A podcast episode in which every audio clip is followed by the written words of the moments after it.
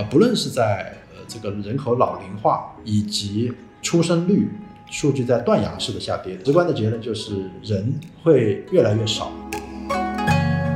一个事物，我们认为它短期内下限是有保证的，然后上限呢又没有天花板，那这个事儿我们就应该坚决的去做。我为什么走上这条路，或者说什么造就了我现在这些这些经历？其实是因为我在固有的这个环境中间，我发现我竞争不过别人。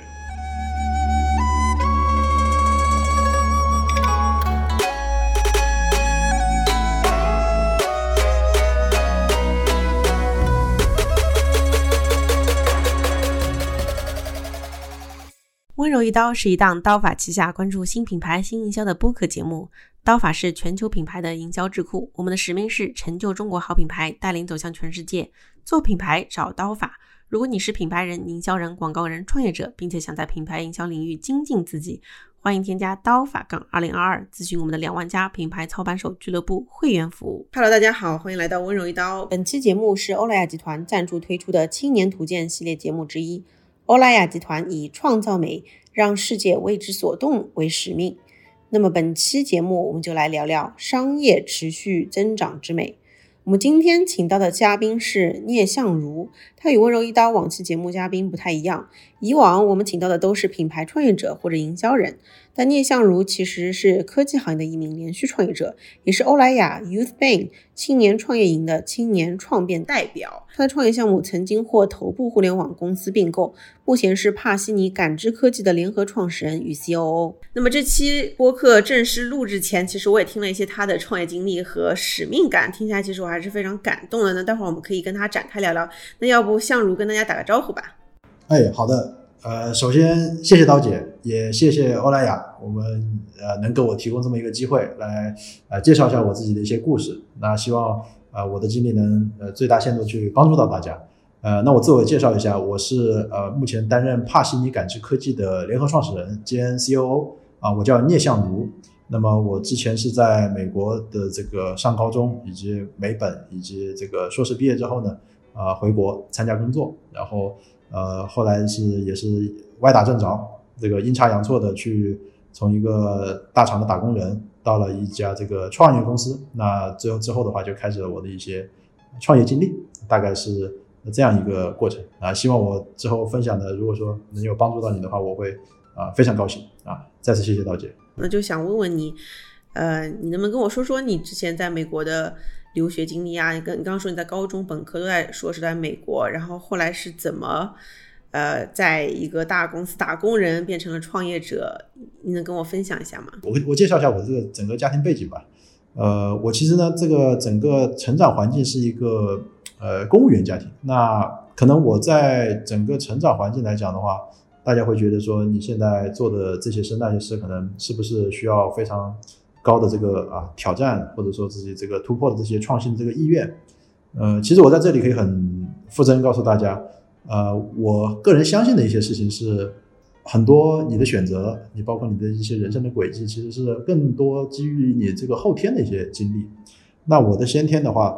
啊，可能也像中国很多传统的父母一样，是希望子女偏偏稳定，啊，或者说做一个这个体制人，但是偏偏向于这个循规蹈矩啊。所以其实我到可能长到二十二十六七岁之前，也是一直是在往这个方向去的。我本科是这个学学会计学的啊，会计专业啊。为什么为什么学会计呢？因为可能当时我妈认为会计非常好找工作，这个顺利进入了一家这个全球最大的这个会计师事务所。说到这个，我也是想啊提醒，如果说听众有小伙伴，或者说有正在听节目刀姐的节目的这个观众朋友，不管在职场上也好，或者在这个人生轨迹上能走多远，或者说你能决定你能取得多大一个成就。个核心标杆吧，啊，其实不是你的面多广啊，至少我现在以一些呃不那么成功的经历来讲的话，呃，我自己的话会觉得说，一个你对一个行业的这个纵深的理解，包括你在这个哪怕是一个非常细微的这个垂直的维度啊，你能把你的这个技能做到呃长处发挥到极致啊，这个会是你的一个决定你能走多远的优势。所以当时，呃，现在看来的话，可能当时没有坚持下去。技术专业或者说执着于这个技术背景，maybe 对我自己来说也是一件啊不差的事情我也最近也有这样的感悟，就是对行业的纵深的理解其实还是非常重要的。那我我就想问你啊，你呃听起来也没有学的是计算机相关的，是财务背景，然后其实家里也是比较循规蹈矩的，但是你却有一个这么创新的呃轨轨迹，真的是很神奇啊！那是哪一刻让你决定从会计师事务所一个打工人环境？走出来，结果后来拿 YC 投资，走上了 AI 创业的这条路呢？第一个呢是当时的从工作的角度来讲，呃，我其实我们作为这些当时在在财会啊财财务这个行业来说的话，我们感受到了一些自动化、人工智能的威胁。呃，没有说被完全，肯定不会谈不上被完全替代，但是呢，人工智能包括一些这种软件一些。机械城市化的一些这些科技属性的产品，会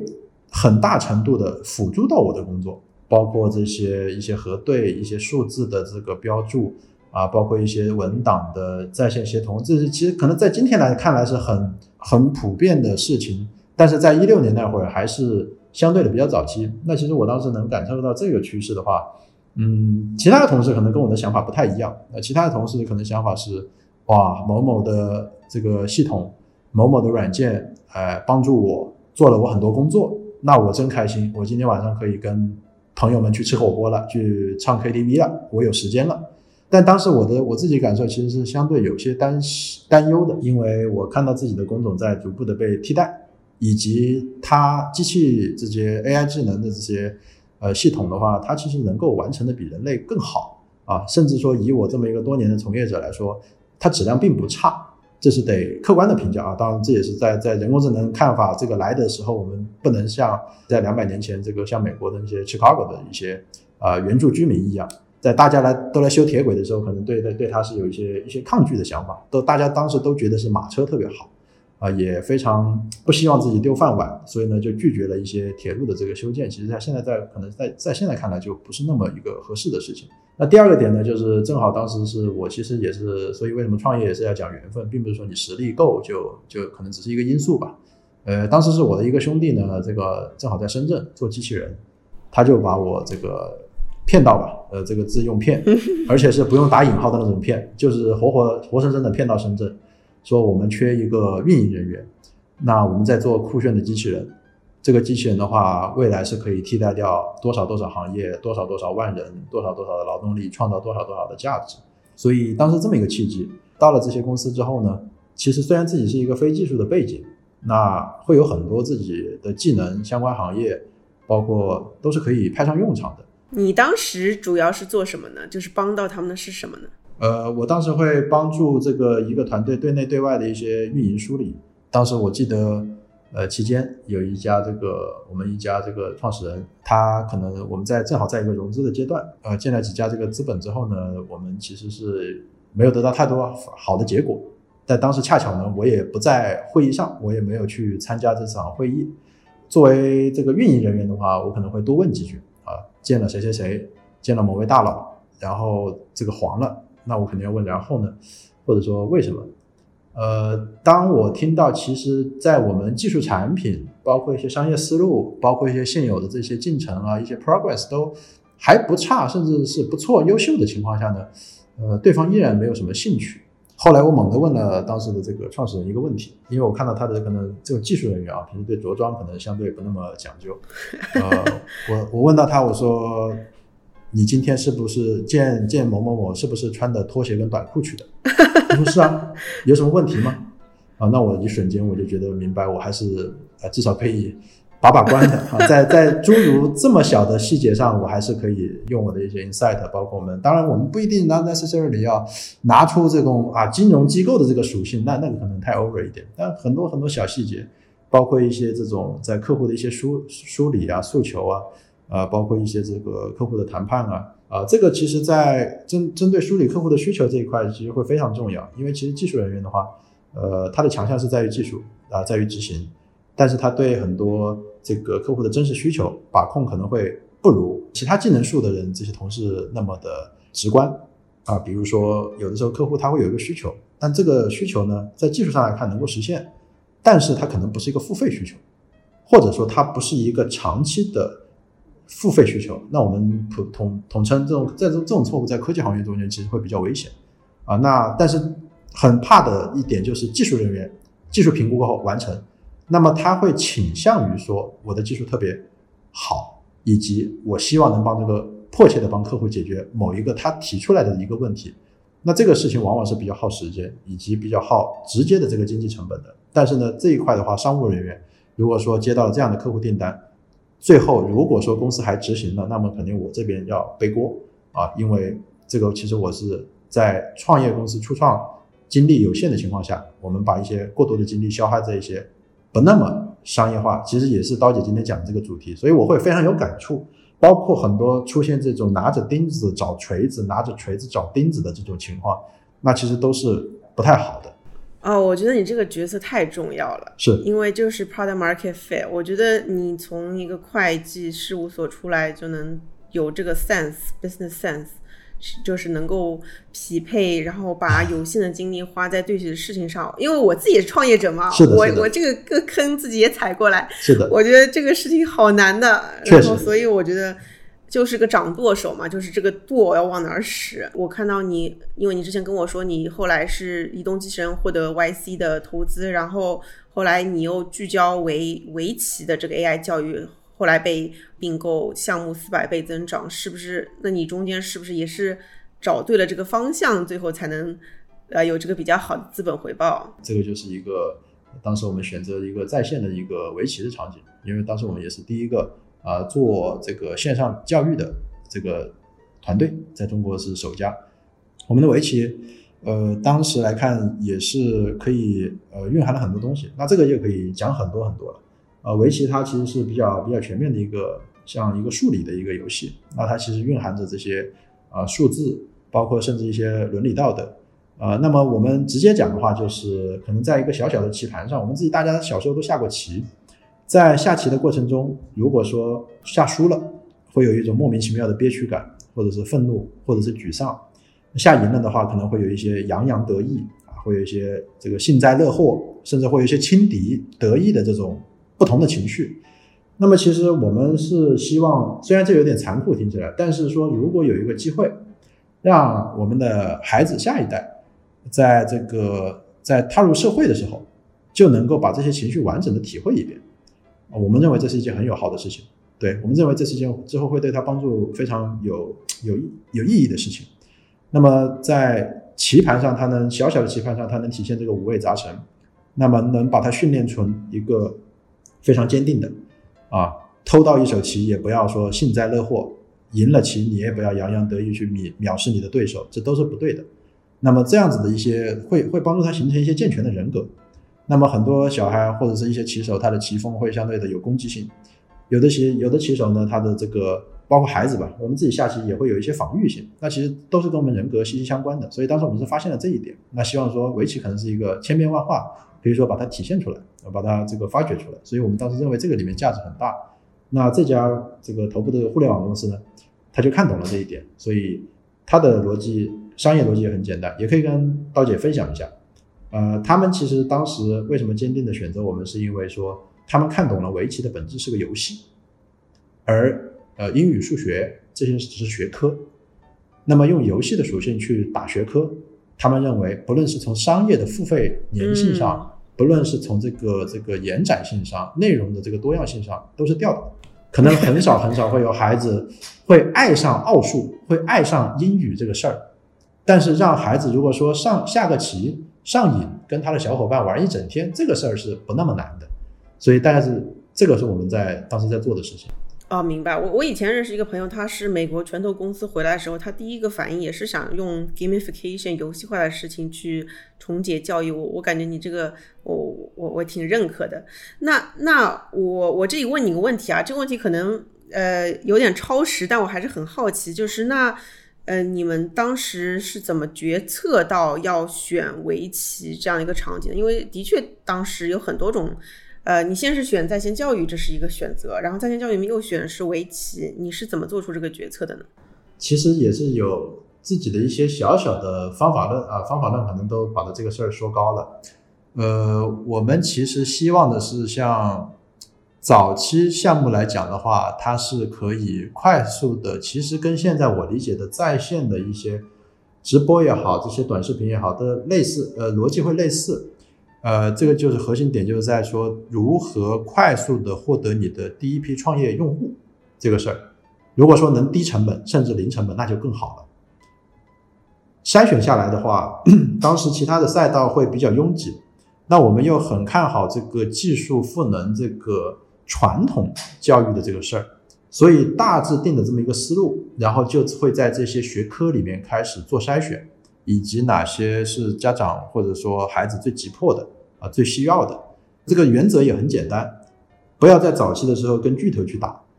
那样子的话，可能你不会赢得这场战争，甚至说巨头都不知道，车轮都不知道他碾死了一只蚂蚁啊，这是我们的结论啊，明白，就是赛道选择。你刚刚说时候，我想到我之前有跟一个。呃，消费品 CEO 聊，他说他的说话，他说的其实跟你结论是差不多，但他的说法非常好笑。他说你要小心不要被剑伤，就是他他说你不要两个大巨头在对打时候，他不小心把你给剑伤。对对，这个这个这个有很多故事，到时候可以跟大姐再讲一讲，但是可能节目就不方便播了。对的，好的。那那我们说到下一个啊，就是你那那当时其实就是赛道选择也很好，然后最后被并购了。那后来你就开始做帕西尼了嘛？你能介绍一下帕西尼现在公司到底是做什么的？解决什么问题？是在哪些场景下解决什么问题？呃，这一块的话，我也可以这个介绍一下，因为当时的话会呃，我们在整个这家这个大厂来看的话呢，我自己包括也在疯狂的寻找一种这个。呃，传感器的部件，那么这种传感器的部件叫叫触觉传感器，呃，因为它很简单，触觉传感器这个词儿可能对绝大部分可能用户啊，包括听众啊，包括甚甚至刀姐可能都是第一次听到啊这个词。呃，为什么要触觉传感器呢？因为我们当时碰到的瓶颈就是，我们希望在一些沉浸虚拟现实的这个体验环境里面，我们去补齐这个触感。大家包括可能大家有玩过这些 VR 头显啊，或者这些一些包括穿戴设备哈也好，那么大家的一些问题就是说，呃，你在这个虚拟环境里面能现在是能看得到东西的，因为有屏幕、有视频这些元器件啊，包括你也能听得到东西，喇叭、麦克风非常完非常完备，但是你摸不到东西，你无法感知到，比如说在游戏也好，这种远程操作也好，你无法感知到这个东西啊，甚至说一个拳头。打在你身上是什么感觉？或者说你的手去扣一个扳机，虚拟的扳机的时候是什么感觉？所以当时我在我在拼命寻找这个东西，因为其实想把这个交互性体验感做好。那当时是没有发现这么一种东西。那为什么这个会很重要呢？因为其实它现在是我们呃机器人，包括机器设备，它没有办法去完成很多动作，包括可能我给刀姐展示的，比如说这是我的一个耳机。人手可以去很精准的去对这个某个物体做一个夹持抓取，但是那是因为我们有触觉传感器在手上。如果说没有这个传感器的话，其实机器人它是没有办法以一个最合适的力度去完成对这个目标物的夹持的啊，因而它也无法走进您的这个生活各种场景，帮您做一些帮扶或者是递端端茶送水这种很 random 的事情。那这是为什么触觉非常重要？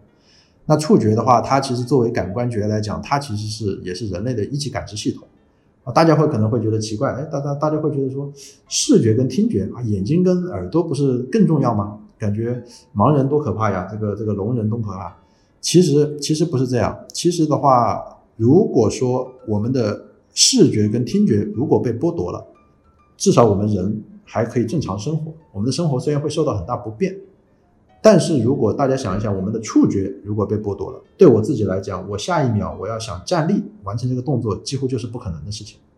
我的足底我都没有办法跟地板这个发生这个接触的这个交互的话，我甚至都不知道怎么站立。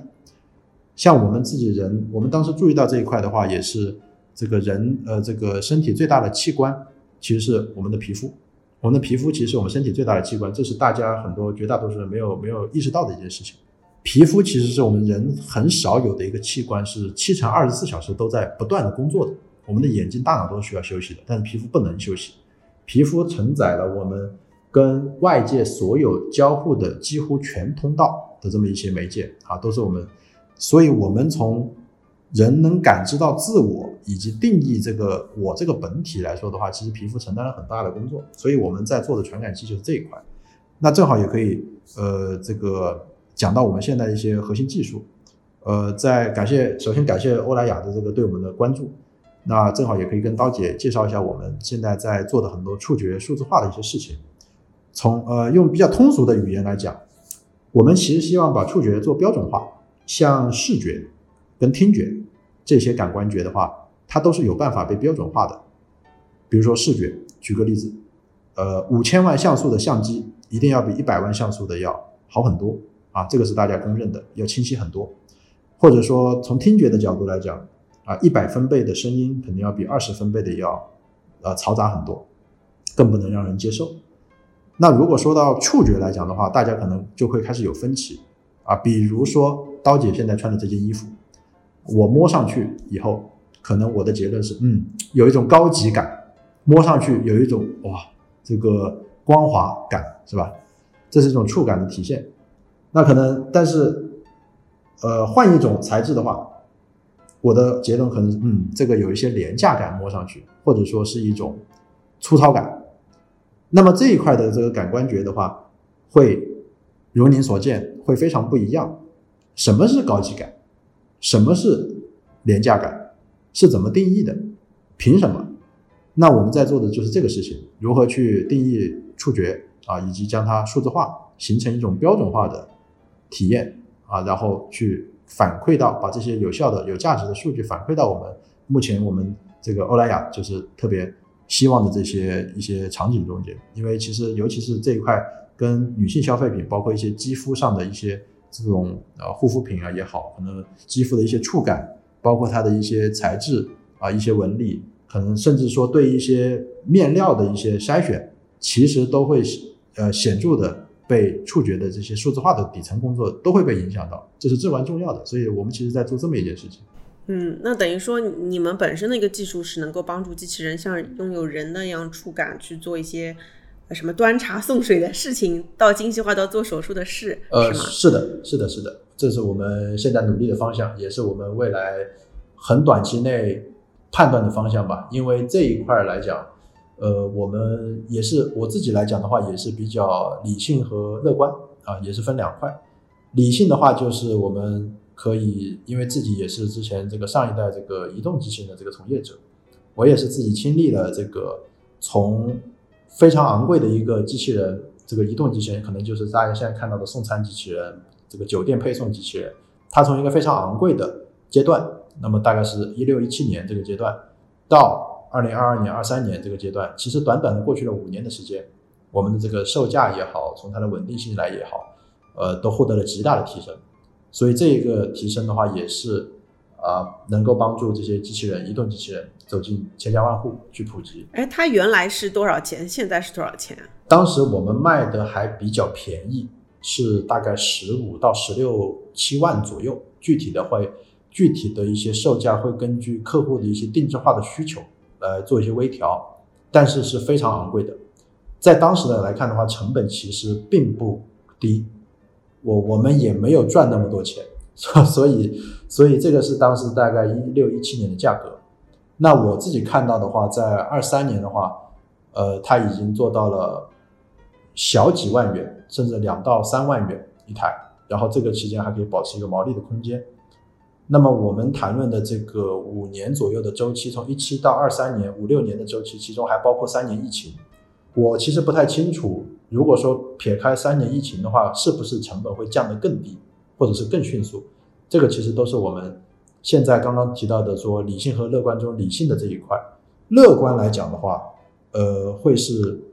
看到了我们目前来说，国内包括我们中国，呃，全球也面临这个问题非常严重啊。不论是在呃这个人口老龄化这块，以及出生率数据在断崖式的下跌的。所以的话，直观的结论就是人会越来越少，以后愿意在医院为一位重症监护、重症病人去做非常具体并且不那么干净的工作的人员只会越来越少。这是我们坚定的对未来可能不用十年、五年之内的一个坚定的一个判断。所以，这个基于这个趋势来去做的话，我们认为其实我们把这个时代的这个一些一些趋势把它抓准，并且我们认为这个不会是一个类似像风口或者说一个噱头一样的这个这个趋势，因为它的人口老龄化是一天一天在加剧。就像地球，我们认为这个地球也是承担的这个非常多的这个资源非常非常有限，这是为什么大家的局部战争啊，天天这个不断的在在发生，所以这这个是我们认为的这个需要看趋势来做的这个事情。你刚刚说到，其实你们还有一块就是跟欧莱雅这边合作，其实就是本质上来说，就像你说的。触觉其实是很难去标准化定义它，所以你们因为本身在做这件事情的时候，你们需需要科学衡量它，所以你们就帮助欧莱雅把，比如说他本来说啊，这个护肤品其实是触感达到了什么级别，以前可能只能用些感性的词去描述，那如果用你们技术的话，就可以数字化去衡量它。是的，这会是一块比较呃前沿。但是又对可能像欧莱雅这种大体量的公司非常非常至关重要的一个应用，像可能我我举个例子好了，像呃之前的这个视觉这一块的话，其实有一家公司，我不知道大家熟不熟悉，叫做潘通。潘通他们是专门做这个对色彩，其实其实他们本质上做的一件事儿，在商业上来讲，就是定义了颜色的标准，这个就直接可以标准化这个整个行业。以至于说整个行业的设计师都要来 follow。那么同时，潘通在这一年每年的这个收入是非常非常高的啊，仅是都不用谈毛利的事儿，因为他们卖的就是一个标准，包括它的一些周边产品，它的一些印刷、一些油墨，油墨也是非常值钱的。所以这块的话，它是一个享受到这个红利，并且以一个非常长久的这个是这个时期去保持。那么像我相信像。嗯，像欧莱雅或者说其他一些同类的这些大公司来说的话，呃，都希望说抢占一个不是视觉的一个赛道，那这个可能是一个触觉的一个定义的感知系统。那么其实又因为我们人个体其实都不太一样，都是又由于触感都对我们来说是一种非常主观的一个感官觉。那么去定义这个事儿，谁能先定义它，那可能谁在这个机会，包括这个机会一定不只是说商业机会，我们认为。在在很多这种通用型的，包括向上向下延伸的这些产业的，包括生态啊，其实会可能有比我们远远想象的大得多的这个这个价值。大家回看三 G 网络到四 G 网络的时代，当时大家的想法也就是说，对四 G 的网络可能没也没有什么概念，觉得说在一零年那会儿，四 G 网络好像就是网速快了一些些啊，并且我的流量会跑得更快了，也没有说很独特的感觉，但是说。在可能一些万亿级的应用啊，像短视频这种万亿级的这种外卖的软件、打车的软件，这些需要很大数据量承载的这些软件，那四 G 时代的普及，它就会把这些基础设施，把它的这个可能性全部都打开。那其实可以衍生出来的这些这些应用，包括这些人跟人之间的交互，就像当年可能呃这个互联网的时代一样。嗯，哎，那你你是怎么会想到跟欧莱雅去合作的呢？我们是有注意到欧莱雅的一个创新创业的学习的这么一个机会。我们自己这个团队可能整个公司全公司的知识储备，对，在在美妆这一块的知识储备加起来可能近乎为零，所以这这个是我们很很尴尬的一点。那也是非常感谢欧莱雅这边的一些创新生态，是我们非常认可的。因为这些创新生态的，不论是负责人也好，部门的小伙伴也好，都会非常积极的跟我们介绍它的一些产业以及生态。以及它的一些这个产业可能会大到一些它的愿景，那么细节的话也可以细节到一些非常呃这个在产线上或者说在一些具体的技术路线上呢，我们开过很多分享会，所以在在这样一次次的这个沟通之后呢，我们才意识到，呃似乎我们的触觉感知在人比较直观的这些这些体验，包括数字数字化这一块，尤其在消费品啊美妆，呃像主题如何让世界变得更美这件事儿上。我们可能是能出一些力的，所以这这个是我们之前的一些一些跟欧莱雅的一些故事啊。帕西尼如何跟欧莱雅这个这个合作？这一期节目我觉得很有意思的一个点是，我对欧莱雅的，觉得它的格局在我心中又打开了一点。因为以前就是觉得它是一个美妆集团，那现在我感觉就是说，它不单单是在赋能，呃，就是美这个行业，其实它有点像是底层的那个。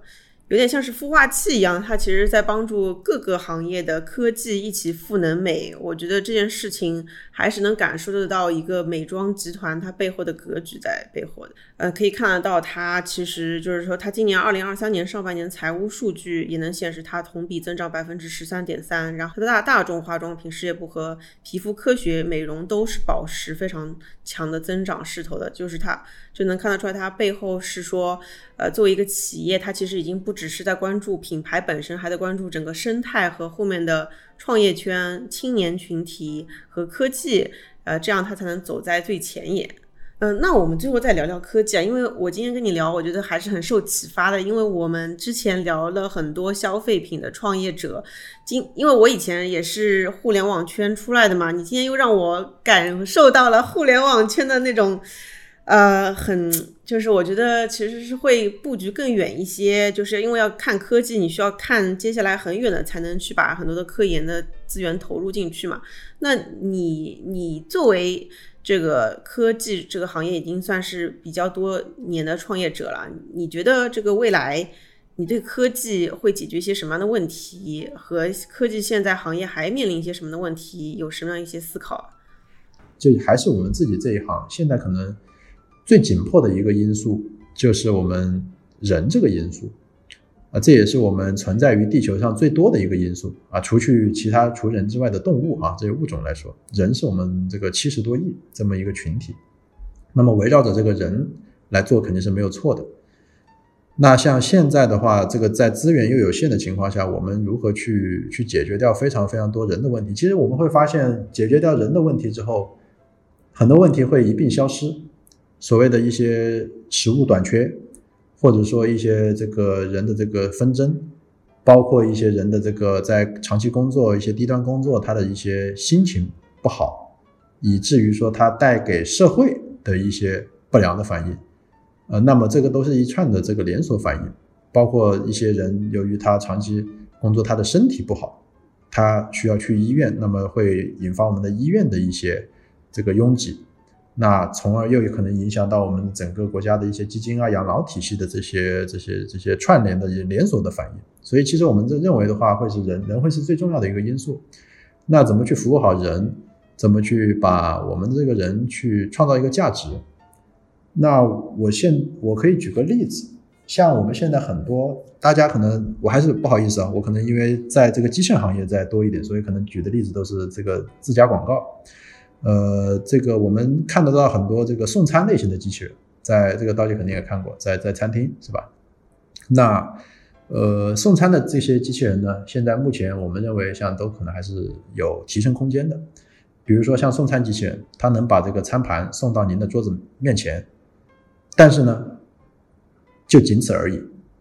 它不能把这盘食物送到您的桌上，或者说帮您换一个骨碟或者倒杯酒啊，这个是做不到的。那么，当如果说我们的科技不能往这个方向发展的时候，不能像一个完完整整的服务员一样实现一些触觉的这个抓取、这个托运、搬运的时候呢，那么整个这个机器人的价值，我们认为就很难体现出来。那具体的思路是，它的这个机器人就没有办法去完完整整的去取代，或者说去解放一位餐厅服务员的这个这个月薪也好、年薪也好啊，月薪可能是三千块。这个在高级酒店的可能是七千块啊，you name it 或者更高。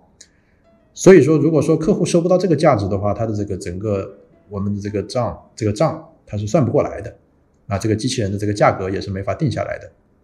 那么，所以我这是我们认为努力的方向。我可能看的，因为还是财务背景的话，我看的会比较比较量化一点。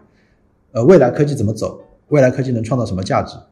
如果说能把这一千多万的服务员去解放出来。把八百万物流产业的分拣工解放出来，把四百多万或者说呃这个呃外卖小哥跑腿的人这个递送的这个服务价值解放出来，或者说自动驾驶的这些公司，我们现在这些龙头，他们去把这些中国两千多万的司机朋友解放出来，我们认为这个可能是个趋势。那这个这个当到时候届时，它给我们不论是我们国家。整个整个世界，它带来这个人口结构的一些一些变化也好，一些可能重塑一些缓解了一些这个这个资源的分配问题也好，那其实可能是一个巨量的这个这个变量，所以所以这个是我认为说科技会怎么去替代掉这些这些呃呃这个这个人类，或者说科技会怎么去创造价值。那包括我也跟一些我们，当我们的行业可能是就不太一样。我跟很多这些行业这种做做人造肉啊，包括这些是人造肉这些行业去去交流过，那他们的愿景会更大。他们的希望值是，如果说有一天人可以在一个一个小盒子里面啊，带着一个小盒子，这个小盒子插上电，上面有各种配方，它这个电这个盒子呢，它可以源源不断的产生各种口感非常好的牛排、牛肉、牛排或者猪排。那么这样子的产品一旦成型，成本又相对的可控的话，那么可能给世界带来的这个价值，可能我直接的说，数几十亿亩的耕地、畜牧业，几十亿头的猪、几十亿头的羊、几十亿头的牛，它其实都不用受屠宰的苦了。包括这个屠宰场这些上下游，甚至说植物的这些饲料厂，然后这些呃整个的配套。其实是这个变化是非常非常巨大的，是是大到我我至少我自己的大脑不能想象计算出这个数字的这个这个市场或者是它的量化会有多大，创造的价值会有多大，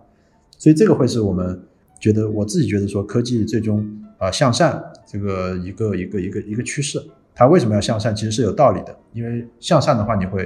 呃解放出很多价值，创造出很多这个新的价值，然后重构一些这个社会的一些劳动结构、人口结构也好。所以，我我我个人是非常乐观，对对未来的这些趋势以及它实现的这个周期来说的话，啊，像五到十年之内，一些更难的事情可能是十到二十年之内。那其实我们，我会觉得我们生活在真的是一个非常令人兴奋的时代，非常令人振奋的时代。啊，这一点的话，可能陆琪老师他的观点会比我的更更乐观啊。所以，所以这这个这个会，我我我自己也会受他很多影响。所以说，其实，在在在在跟一些老师请教的时候，我们。都都都会说希望把我们自己套在那个那个那个地方去去想一想，然后这样子的话会让我们平时的这些工作，包括我们这个愿景啊、使命啊，更更坚定啊，其实是有更更有利于我们现在做手头的这些工作的。那那其实我们是这这样一个想法。嗯，就是使命感、那个科技向善的这个意义感，再一次这个抬头仰望星空的时候。是的，然后做好自己的事就好了。那那那也也来了一个伦理问题，因为就是这个伦理问题，相信你经常被问。就是我最近也在想，因为我这我一直觉得你刚刚说的其实是个很关键的解放生产力的一个非常重要的事情，但它同时也会带来一个伦理问题，就是嗯，不是每个人都能够。我以前觉得，呃。就是 AI 或者机器是能够辅助人类的、解放人类的一些很复杂的、重复的事情。但我最近有一个想法，就是我觉得不是每个人都是 excellent 的，其实 大多数人就是平庸的。但是机器当它比你效率更高的时候，那怎么办呢？可以说一些我的看法。首先，整个从个人人人口的这些架构啊，包括这个您说的这些群体，这这个群体我们我认同是大大体这个非常多数量这个存在的。呃，我们认同的这个以及我们相信的一点是什么呢？在至少自己自己自己这个对标过去这个几百年哈，这个世界的历史来看，这个这个规则依然还是延续的。就是说，当每一次这个出现变革的时候，包括一些大范围的，我们我们谈论的变革是指这个可以包括技术创新。生产力的变革，以及核心技术的突破，甚至战争啊，这个重塑的格局。那其实，在这每一次变革进程中呢，我们都会呃发现，我举例好了，像一百年前，当当时呃内燃机一百多年前内燃机发明的时候，其实这些发明内燃机、汽油机的这些人，呃，当时可能我们现在来看。好像也没有跟当年的这些马车夫，或者是他们的这个上下游企业，或者去打过一声招呼，啊，所以当时的马车夫这个会这些人口结构，可能在当时来看，呃，甚至像您比您说的这个群体可能都要高级很多。他们甚至是一帮非常有经验的人啊。我们还谈论的还不是说一百年前平庸的那个群体被取代的人，我们谈论的是一百年前很经验的群体，精英群体被取取代，他们毕生的畜牧的经验。包括对饲料、马匹这些性格的这些，甚至配种啊这些养殖的这个经验，可能在一夜之间就灰飞烟灭了。这个群体呢，在我们看来会会必然的、不可避免的经经历一些短期的这个阵痛。那么，根据社这个整个社会学的这些宏观调控的这些能力来说的话，我们也会惊奇的发现，这些人群他很有可能在每一次的变革之后啊，即使是他可能相对平庸，每一次的这个生产力释放，包括技术的变革，它都会一定程度的或者很大改变，释放出很多不同种类的啊工种也好，或者说技能也好。所以这些技能的话是需要大家去不断的去呃像像这个去学习的。那么这个也是会让大家说，这也是为什么说历史的车轮在往前滚，因为大家这个技术在进步嘛。所以这一块的话，会呃我们不可否认会经历一个整个社会结构会经历一个短期的阵痛，在某些尤其是一些群体来说啊，包括可能在在我们可能那个年代，我长大的年代，大家刚刚家里有 PC 有电脑，所以呢，在九六九七年那会儿呢，呃。甚至中国还有一些职业，呃，这这可能跟现在的用户，包括听众、小朋友稍微年轻一点的，可能都不知道，叫做打字员。当时的这个打字员其实甚至都是非常翘的啊，大家都可以比拼一下打字的速度啊，一秒呃一分钟一百字、二百字到各种输入法啊，用我们的现代话来讲就是卷。那在电脑慢慢普及之后，可能打字员也不是个稀奇的事儿了。那这个在中国当年的群体也是很多的，而这一帮的人。可能就像一百年前的马车夫一样，他可能也面临一个失业，但是他很快的，他也可以重拾他的一些其他维度的这个职业。像马车夫的话，他可能在汽车普及之后，他成为了一名司机，他他还是用上了他非常道路对道路的理解，对速度啊，包包括对马匹的这些理解。他可以把这些经验，注意啊，应用用用应用在他的一些未来的这个职业上，新兴的这个职业上。所以这样这样子的话，我们认为这样的情况是有很多的。所以呃，我们希望说乐观的看，可能是还是要把这个一些一些人口结构来好，或者说一些短期的这种这种，甚至说广大的一些一些这个重复的一些群体，可能会会会有一个这个结构性的一个阵痛。但是长期来说的话，我们比较乐观的是什么呢？呃，虽然这些群体是在的，但是我们现在面临的更严峻的问题，可能甚至比这个严峻十倍，是我们没有人了，我们没有足够多的人了。具体体现是老人在变多，年轻人的生育率在下降。那么其实这个很简单，就是一个负增长。那么这个负增长，只要经历过一个时期之后，立马这个如果说这个断层或者说这个价值没有一个设备，或者说一个像人一样的设备。机器人也好，来来补上的话，可能我们这个这个这个这个从伦理层面来说的话，可能这个游戏都玩不下去。这个是我们对对整个的一个一个考量。所以可能总结来讲，就是短期会有一些阵痛，长期来说我们还是啊会会比较比较乐观，比较看好。嗯，我我也我也非常认同。我觉得可能以前大家把人力就是看成是劳动力嘛，然后我觉得可能。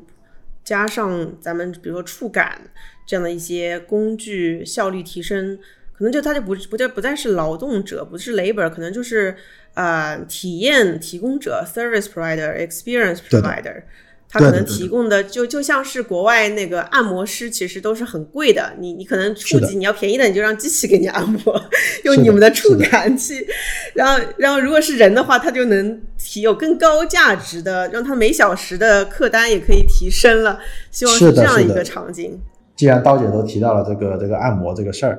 那大家也可以顺着想一想，按摩我们对它的最高等级的定义是什么？按摩的这个最最 master 的这个这个这个 level 是什么？它它它是盲人按摩，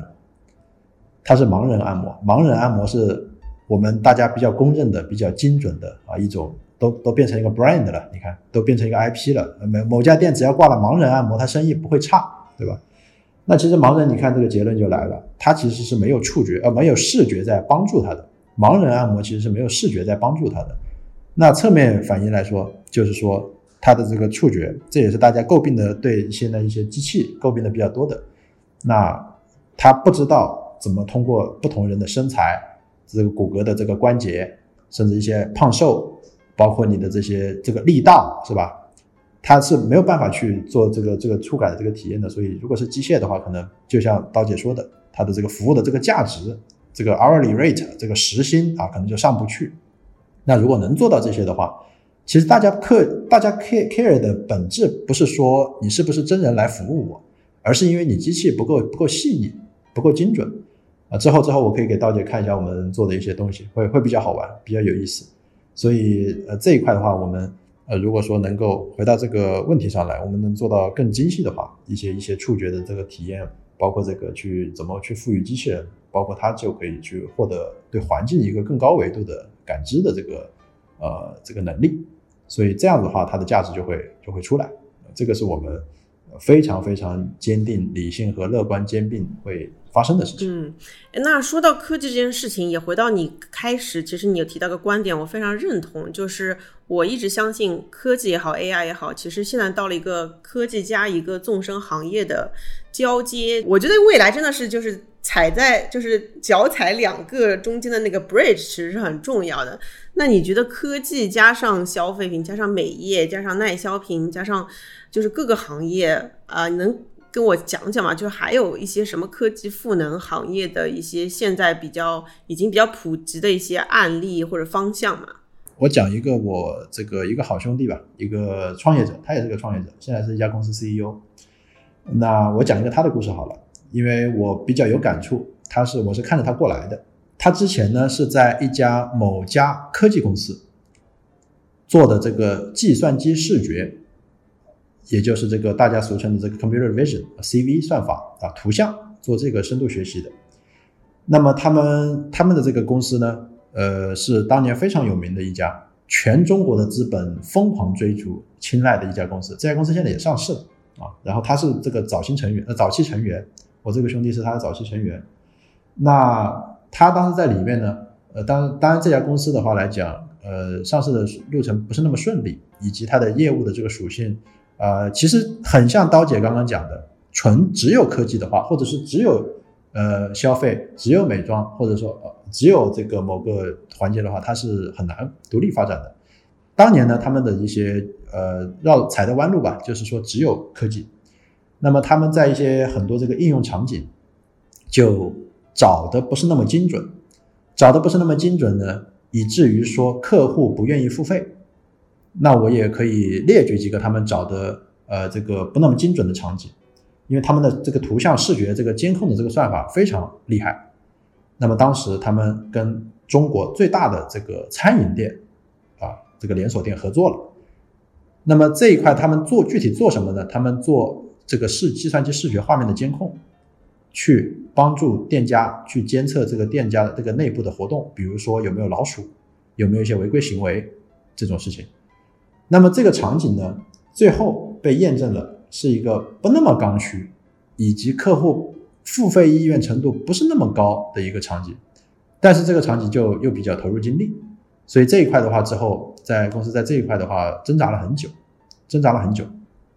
那么包括他也做到很多之后的一些这个视觉的场景，比如说一些去监测一些呃安防，在一些这种监测恐怖分子。啊，利用他的这个技术的非常独到的这些地方啊，他都做得不好，所以后来这个他的一些情况实在也是没有办法了。这个有一些外债啊，有些这个创业有些不叫负债累累，但是是有些困难的。那么后来没有办法去了，就去公回公司工作了，回一家大厂工作了。那这家公司呢很有意思，它是一家教育公司，它是一家在线教孩子写字的公司。在线教孩子写字，啊，它的这个核心模式就是，呃，孩子可以上传这个自己练字的这个作品，那么供真人的这个老师去点评，呃，白话讲就是某个孩子给我写了一些字啊，一二三四五，那我会用打字的或者语音的形式告诉他，你的这个。这个一字写的这个一横一撇啊一捺这个呃要精准一点啊第三格第三行的第五个字要写的这个要偏差一点啊主要是这样的评语。后来他的这个技术呢就用到了这个场景上，那么这个的场景呢对他来说是相对简单的，他自己觉得还好啊觉得也就是完成了一个技术工作，然后这个结果是导致说用户在上传了一张照片之后，可以在几秒钟之内获得一个自动的点评。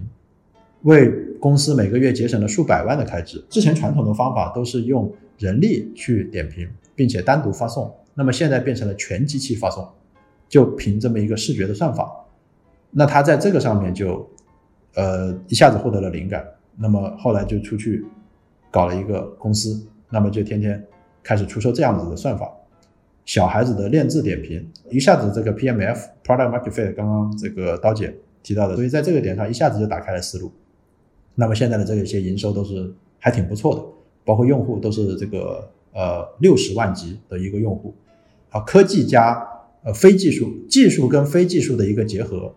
在一些消除了这些信息差之后，在对两个场景都有一些呃轻度或者是中度、深度的理解之后。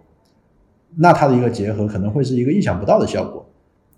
他做梦做了八年，都觉得说没没想到做教育，它的技术在教育上面能最后获得一些商业回报，以及一些大众宝妈对他的肯定以及认可。这样的这样的案例其实会有很多很多。然后这些的一些创业项目来讲的话，在我自己看来，它不不一定 not necessarily 它是需要像。产生阿里、腾讯这样级别的这种巨头公司，可能小几十人的公司、小几百人的公司，它其实活得非常好。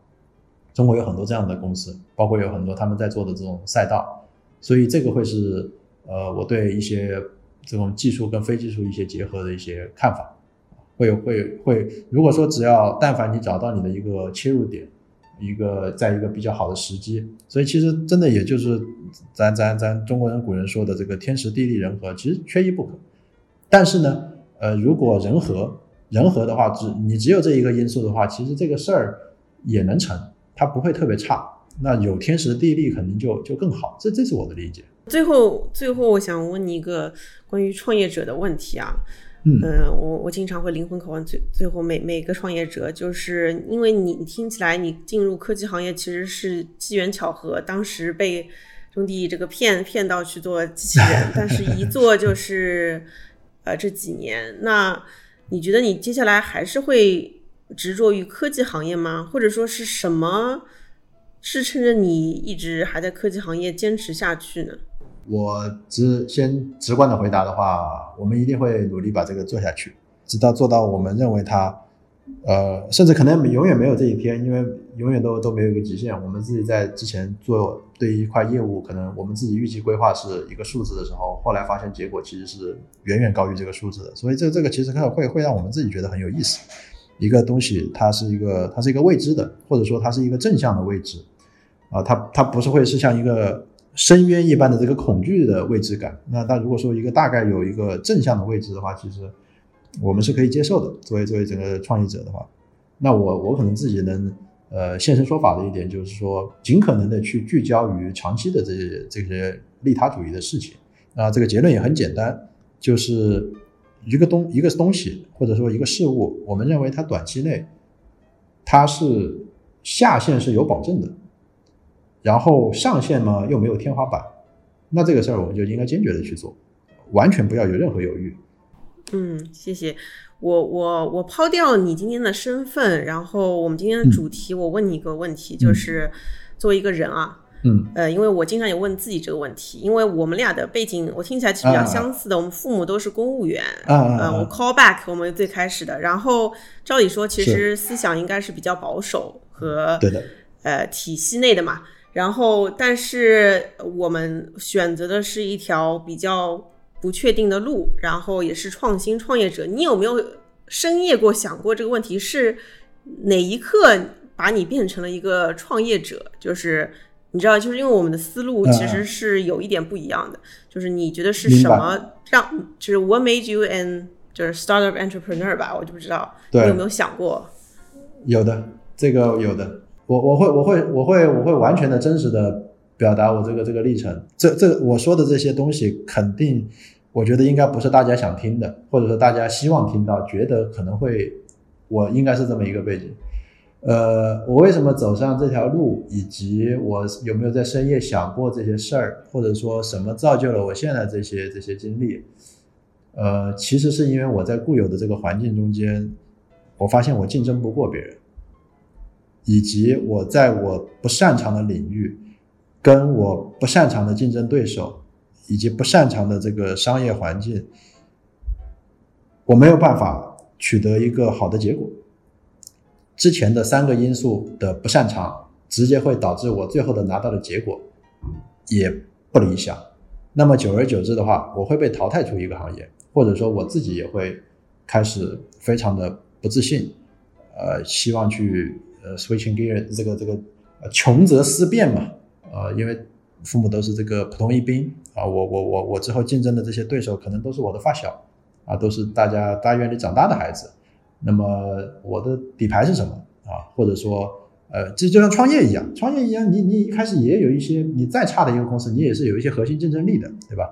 呃，你要不就是有一些资金，要不就是你在某一方面执行力很强。但是其实当时想过之后，在在公务员或者是一些体制内，或者是包括一些自己原有的这个职业的话，我我其实都不太具备。这个是这个是实话。那可能大家大家可能想听的故事，可能会是说，嗯，某一天看到了一个巨大的机会啊，这个机会让我久久不能入睡，然后我一如既往的这个呃这个。踏进了一条路，但其实我我真我真实的是我的我的竞争力非常差，那这个竞争力差的话，会让我开始思考我应该去做什么，或者说我在哪个行业能发挥出我的一点点的这个这个竞争的这个价值。那当我去提醒刚刚之前的这个创始人兄弟啊，他不应该穿拖鞋去见某一位大佬的时候，他恍然大悟，那我才发现我自己的价值啊，会会会会是这样子的一些一些场景。所以说，像像刀姐提到的，今天还是。都需要碰很多这个信息差、有信息壁垒的这些行业，也是非常非常需要去。我我觉得这个交流也是非常非常重要的。那那其实你你不碰的话，我也不知道。我我一个财务背景的这么一位呃这个这个这个背景的这个人，会会进入到一个完全陌生的行业。但是当然，然后然后就是保持好保持这个好奇心。保持好奇心的话，我们能让这个自己可能走得更远。希望说，在在这个行业的话，你总比别人多问几句，或者多关心一点，你的这个自己一些知识知识储备或者这些技能树会会延展的更宽。那这个这个会让你这个核心竞争力变得更强。但是但是这个就要看自己的一些想法。你知道吗？就是嗯，我建议这这段播出啊，然后我想跟你分享一下，就是其实今天跟你聊了一个半小时，你最后这一段是。非常打动我的。然后这年头其实没有人想要再听以前那些故事了，因为那些只是故事。因为这年头你知道，其实已经变了。我觉得，我觉得你刚刚说那段话其实非常的 touching 的，就是打动到我了。因为我觉得能够说出，就是我觉得大家珍惜的是，我觉得创业者真真正的是对自己的坦诚吧。就是我觉得这个很很很很很感很感动。呃，因为我非常认同，我我也是这样子。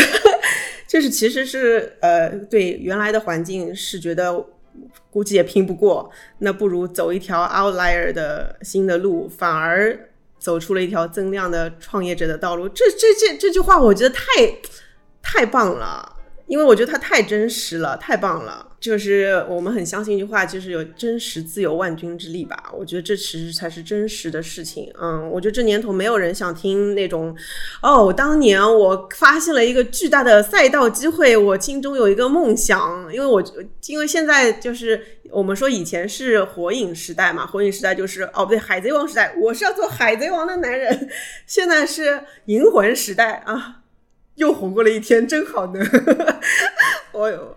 我我觉得，我觉得作为一个创业者，你能坦诚的跟我说啊，其实是我这个做不到，我觉得很很感动啊！我觉得哇，格局。没有没有没有，我们我们其实可能跟跟科技行业这些打交道久了，我们其实要要蹲的地方其实挺多的。我们在客户啊，包括我自己在之前做。做一些希望去做一些这个替代人力的这些场景，可能大家都想不到的，包括一些这种垃圾分拣的场景。我在垃圾场都住了十多天，啊，天天就跑垃圾场。那其实我就想研究这个机器人它到底需要什么样的参数，以及什么样的这个技术指标，能够能够从而能够去分拣这个垃圾，以及减少它的错误率，以及不被那些恶心的垃圾去把设备损坏。啊，这个是这个是我对这个事情非常执着，因为我们特别特别希望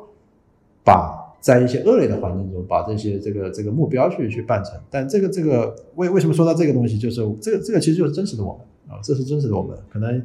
在在之前金融公司啊、金融行业也好，我们可能梳个大油头，这个这个西装革履的是吧？他们说我是人模狗样的，那那这个其实不不并不是我想要的一个一个结果。啊，可能这个这个单单这个也看看个人个个人的这个一些想法。那我们觉得说，呃，也不是说真实就就好，这个或者说要要伪装，但但但但，对对，刀姐这边说的是对自己坦诚，我们因为这个就是我们真实的一个状态，因为我们必须得把一些很底层的这个很很很大家不愿意看的东西，把它把它坦诚好，把它这个这个才我们才有可能哈，还只还这还只是说有可能去抓到一些事情的本质。好的，那今天谢谢谢谢做客我们温柔一刀，然后分享你的创业故事。然后因为这一期我们的题目是欧莱雅的品牌使命：创造美，让世界为之所动。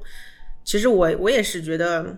就是我觉得刚刚那那一刻是觉得科技创造美的本质还是来自于对生活的感知和就是实实在在。你说在垃圾场里面待了十天，我觉得这很打动我啊。我觉得美一定是在感知了这个。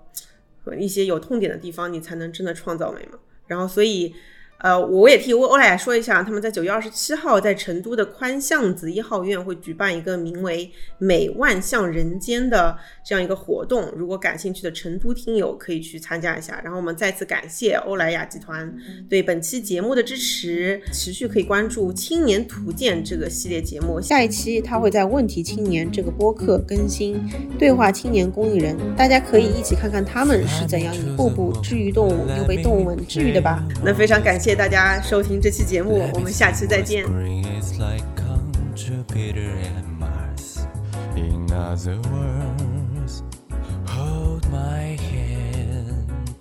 In other words.